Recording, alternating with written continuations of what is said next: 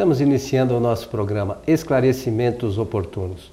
Lembramos sempre que esse programa é uma realização da Fraternidade Francisco de Assis. Conosco, como sempre, nosso companheiro Milton Filipelli. O senhor está bem, senhor Milton? Tudo certinho. Estamos prontos aqui para o nosso programa. Lembrando sempre. A nossa saudação é feita com muito carinho, saída do fundo do nosso sentimento, é de que os bons espíritos possam nos ajudar sempre. Ô Milton, hoje nós recebemos um, uma solicitação que é, é um e-mail que recebemos, mas essa dificuldade deve ser encontrada por diversas pessoas, imagino, na casa espírita sobretudo. Então diz assim: Eu quero estudar os livros de Kardec, porém sinto dificuldade em ler e entender bem os seus textos. Como devo proceder? Então, o que, que nós podemos dizer aos nossos amigos sobre essa questão da, do estudo dos livros de Kardec? Olha, eh, podemos falar bastante. É tanto para dizer que eu imagino que não tenhamos possibilidade de, de realizar aqui o nosso roteiro em um único programa. Mas antes, eu desejo parabenizar a pessoa que mandou o e-mail, porque ela está demonstrando a pessoa uma vontade muito grande de ler, de estudar e de entender os livros da codificação. Só por esse fato já merece aqui os nossos cumprimentos. Agora, é, dizer que realmente nós vamos passar algumas orientações e informações ligados com a leitura, porque é a primeira parte disso, do entendimento e do aprendizado. Então, para tanto, vamos pedir às, aos nossos ouvintes e espectadores que tenham um pouco de paciência, porque nós vamos fazer é, aqui pausadamente esta informação, passar essa informação. Bem, é, como é que nós vamos começar? Eu peço para entenderem uma coisa, nós precisamos compreender como é que funciona o conhecimento. Porque quando a pessoa diz quero eh, conhecer, quero entender, significa que ela quer acumular conhecimentos. Então, preste atenção para que você possa, com todas as técnicas da aprendizagem, é, desenvolver isso que é fundamental na vida das pessoas. Primeiro lugar, o conhecimento tem três fases estudados, estudadas pela ciência. A primeira fase chama-se difusa, a segunda fase chama-se analítica e a terceira fase chama-se sintética. Eu sei que são palavras técnicas, mas quem gosta de estudar precisa entender que é assim que funciona. O que é a fase difusa do conhecimento?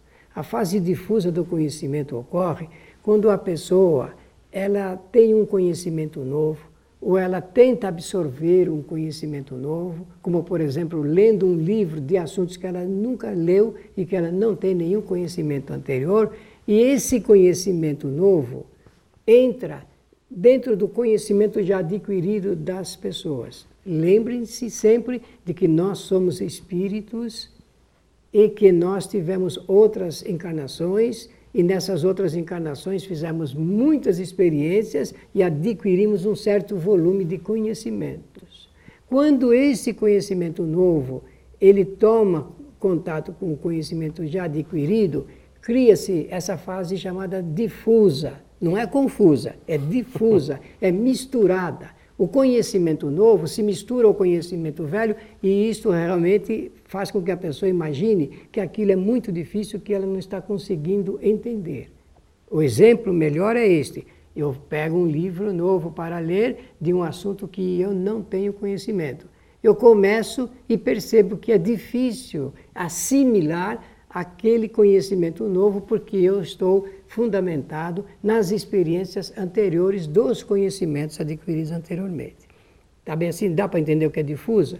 Então, depois dessa fase difusa, entra a fase analítica, mas tem que haver insistência, porque se a pessoa desistir de estudar ou de ler, porque não está entendendo, simplesmente ela vai desprezar e não vai entrar na fase analítica. Ela vai continuar naquela fase difusa. Mas se ela insistir e continuar lendo, lendo, compreendendo dentro do que é possível, ela com o tempo, com o passar do tempo, ela vai entrar na fase da a fase chamada analítica, que significa que ela vai conseguir pouco a pouco analisar esse novo assunto, novo conhecimento que está se incorporando. Passa-se para outra fase, mas ela tem que continuar insistindo, lendo, se aplicando, porque conhecer para a ciência significa dedicar-se, empenhar-se para adquirir conhecimento. Isso é o significado da, da palavra conhecer para a ciência. Então, saindo da fase analítica, ela vai, quando as ideias já não estão mais confusas, falei agora posso falar assim, elas são nítidas e ela começa a analisar, a entender, analisar e a entender, e ela entra no campo da chamada síntese das ideias. É quando ela lendo um livro, ela entende o livro e pode reproduzir o que está ali no livro com algumas palavras. Isso chama-se fase sintética do conhecimento. Por que eu falei isto? Porque se nós não entendermos que é assim que funciona a aquisição de conhecimentos novos, a gente se desestimula. A maioria das pessoas já não tem muita vontade de ler. É verdade. E não tendo vontade de ler, ainda se for passar por essa fase difusa do conhecimento, aí que elas começam a desistir mais rapidamente. E nós temos que insistir até compreender uh, esse conhecimento novo, novo, que está se apresentando para nós. Bem, é, deu para é, mais ou menos. Acho que ficou claro. Ficou claro isso? Ficou claro. Então agora é, temos que dizer o seguinte: Conforme eu disse anteriormente, nós somos espíritos, somos espíritos imortais e estamos em processo de evolução. Essa palavra, processo de evolução, estabelece que a evolução não é feita de repente, de um bloco só, é feita com o acúmulo de conhecimentos que o espírito realiza fazendo experiências novas. Em uma encarnação, o espírito aprende ciências exatas. Em outra encarnação, ele aprende ciências humanas. As ciências humanas aí envolve tudo, no relacionamento, inclusive aspecto moral. Então, numa encarnação, ciência exata, noutra ciência uh, humana, e ele vai costurando nessa linha, nessa jornada de evolução, até ele começar a somar conhecimentos de uma ciência e de outra ciência, de outra ciência, porque quando Jesus de Nazaré, ele demonstra claramente que ele tem conhecimentos da ciência ou de todas as ciências, ele está mostrando conhecimento das ciências exatas e conhecimento das ciências humanas. Um, um exemplo de que Jesus conhece bem ciências exatas, é simplesmente a gente lendo a parábola dos talentos, percebe que ele está usando ali de todo o conhecimento de, é, exato que ele tem, inclusive do conhecimento das matemáticas. Olha que coisa interessante. Bem, é, passa-se por esse processo de, no campo da evolução, que é uma jornada, Coelho. É uma jornada, uma jornada que eh, tem muitas reencarnações. Vou usar a expressão que muita gente gosta, muitas vidas. E se entremeando com esses conhecimentos, o desenvolvimento moral também. Mas claro, porque a gente chama de desenvolvimento moral é a aquisição de novos conhecimentos para que o espírito possa melhorar o seu relacionamento com os outros seres, porque moral significa regra de relacionamento. E vai melhorando cada vez mais. O mundo está melhor, apesar da gente per perceber eh, ou ter a impressão de que está piorando, porque tem pessoas que imaginam que em vez de melhorar está piorando. Não, está melhorando cada vez mais. É que os espíritos fazem muitas vezes a, as mesmas experiências o que demonstra que não aprenderam ainda integralmente o que deveriam aprender eh, das experiências que fazem. Mas isto é, é assim mesmo que funciona. Por isso que a gente tem que olhar e compreender que as pessoas não são iguais, são diferentes e que cada uma tem um ritmo da aprendizagem. Não dá para os espíritos aprenderem tudo no mesmo momento e da mesma forma. Cada um vai extraindo o aprendizado da, da forma como pode. O que mostra que o espírito ele também é, é respeitado no direito que tem de errar. Todos os espíritos têm o direito de acertar ou de errar, e porque eles possuem o livre arbítrio. Eu penso que falando assim já significa bastante. E passam pela lei da consequência, a lei da causa e efeito. E efeito. Isso não há como deixar de compreender. Bem, é, o espírito, então, quando falei da evolução, eu sei que eu estou me alongando, mas eu quero apresentar integralmente uhum. para atender a esta necessidade. O espírito ele, ele possui ferramentas de trabalho para fazer a sua evolução. Não é o acaso. Não, é, é, é, o Criador dota o espírito de recursos e esses recursos nós no Espiritismo, no Livro dos Espíritos, chamamos de inteligência, de vontade e de pensamento. No programa anterior, nós abordamos um pouco desse assunto, porque era necessário e se faz hoje. A inteligência é faculdade que o espírito possui para aprender. Ele aprende porque usa, bem ou mal, a inteligência.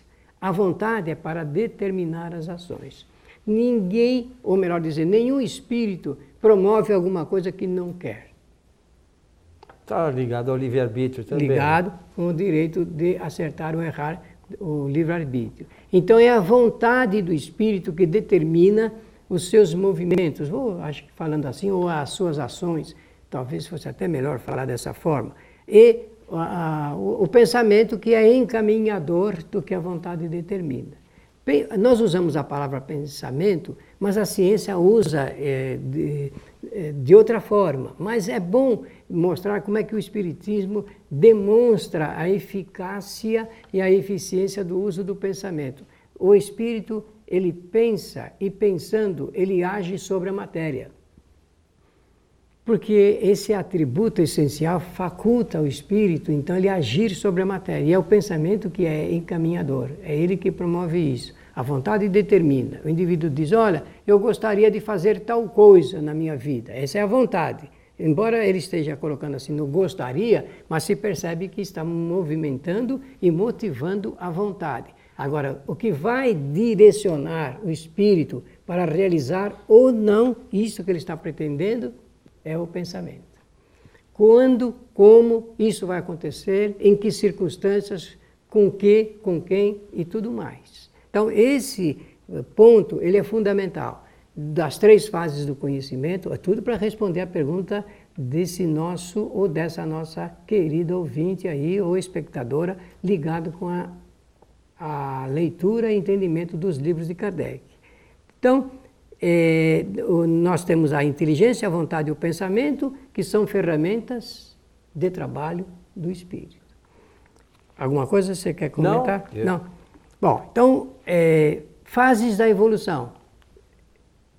O espírito evolui, isso é ponto pacífico. Já está evoluindo, numa encarnação ele vem melhor ou pior do que, outra, do que outras? Sempre melhor por pouco que seja. Mas ele está fazendo coisa errada ainda, cometendo, mas é assim que funciona. Ele vai aprendendo paulatinamente e ele vai aumentando o volume do seu conhecimento usando essas três ferramentas de trabalho que nós citamos aqui. Agora, entre isso que nós colocamos, é apresentar um fato que, que é um detalhe no processo da aprendizagem que é, a, é, como o espírito guarda a lembrança do que já aprendeu. Por quê? É preciso saber disso. Porque não existe esquecimento. O espírito não esquece, apenas ele pode, em circunstâncias, não lembrar-se do que aprendeu anteriormente.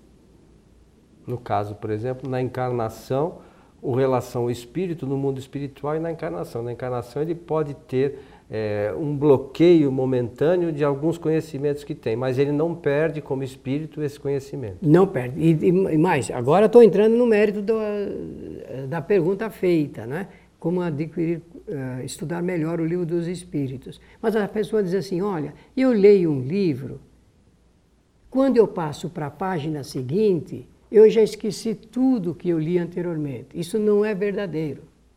Isso não é verdadeiro. Ele apenas é, fez a entrada da informação, mas ela não conseguiu processar essas informações e a saída das informações. Está lembrando do quê?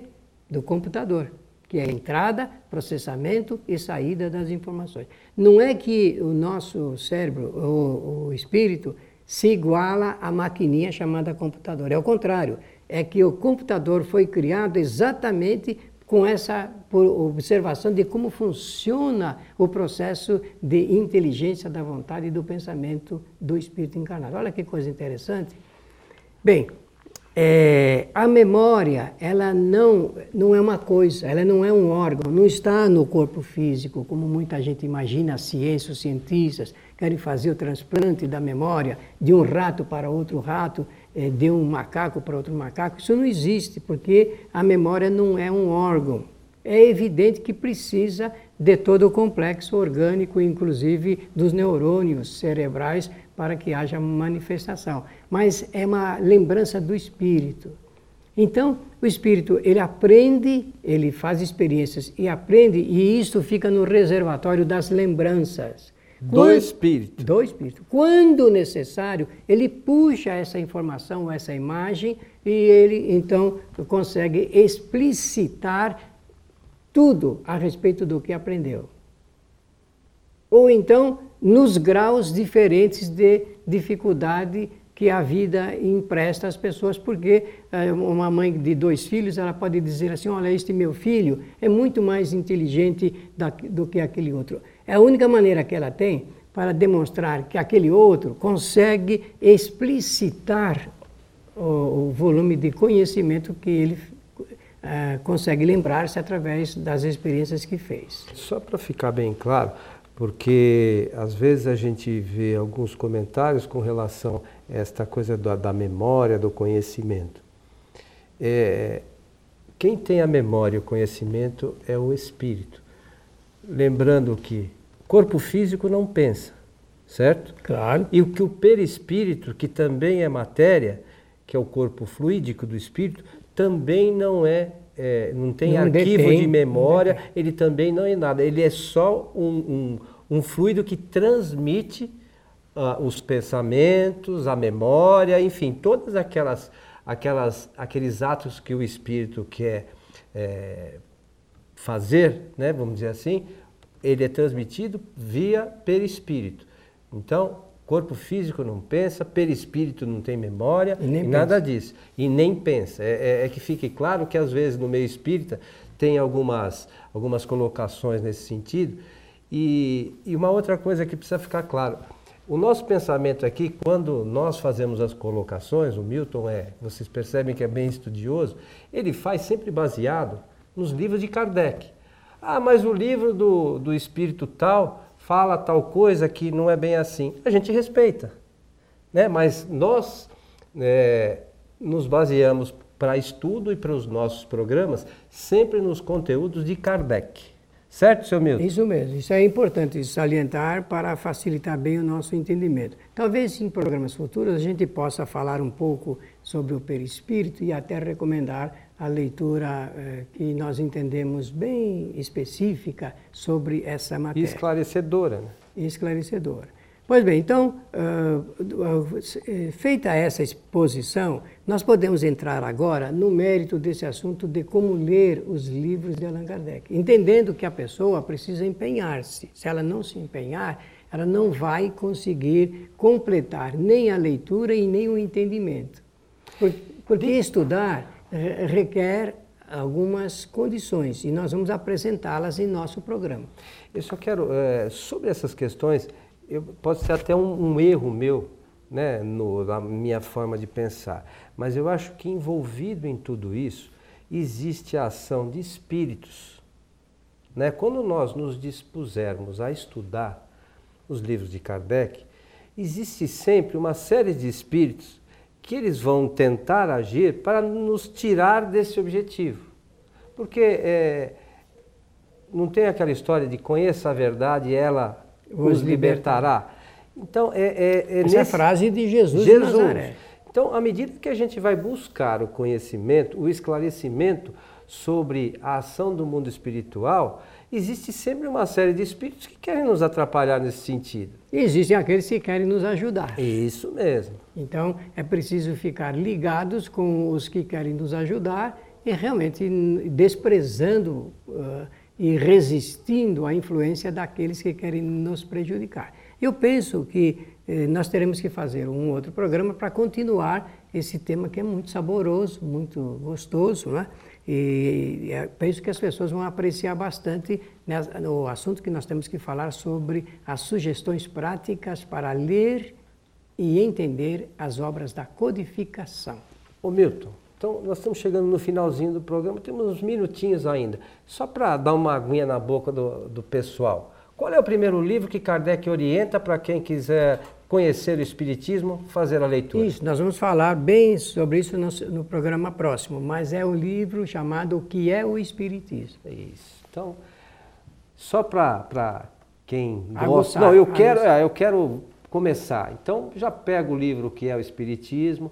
No, no nosso site kardec.tv você pode até fazer o download desse livro gratuitamente e, e já ir tomando contato com os primeiros é, As primeiras recomendações. É, informações, informações da doutrina espírita. Meu amigo Milton, chegamos ao final de mais um programa. Que os bons espíritos nos ajudem sempre em nossa vida. Lembrando a todos do site kardec.tv, como mencionei, e das palestras da Fraternidade, que são realizadas às sextas-feiras, é, a partir das 19h30 e são transmitidas pelo por um outro site que também é administrado por nós, que é o www.tvfraternidade.com.br. Esperamos você em nosso próximo programa. Até lá!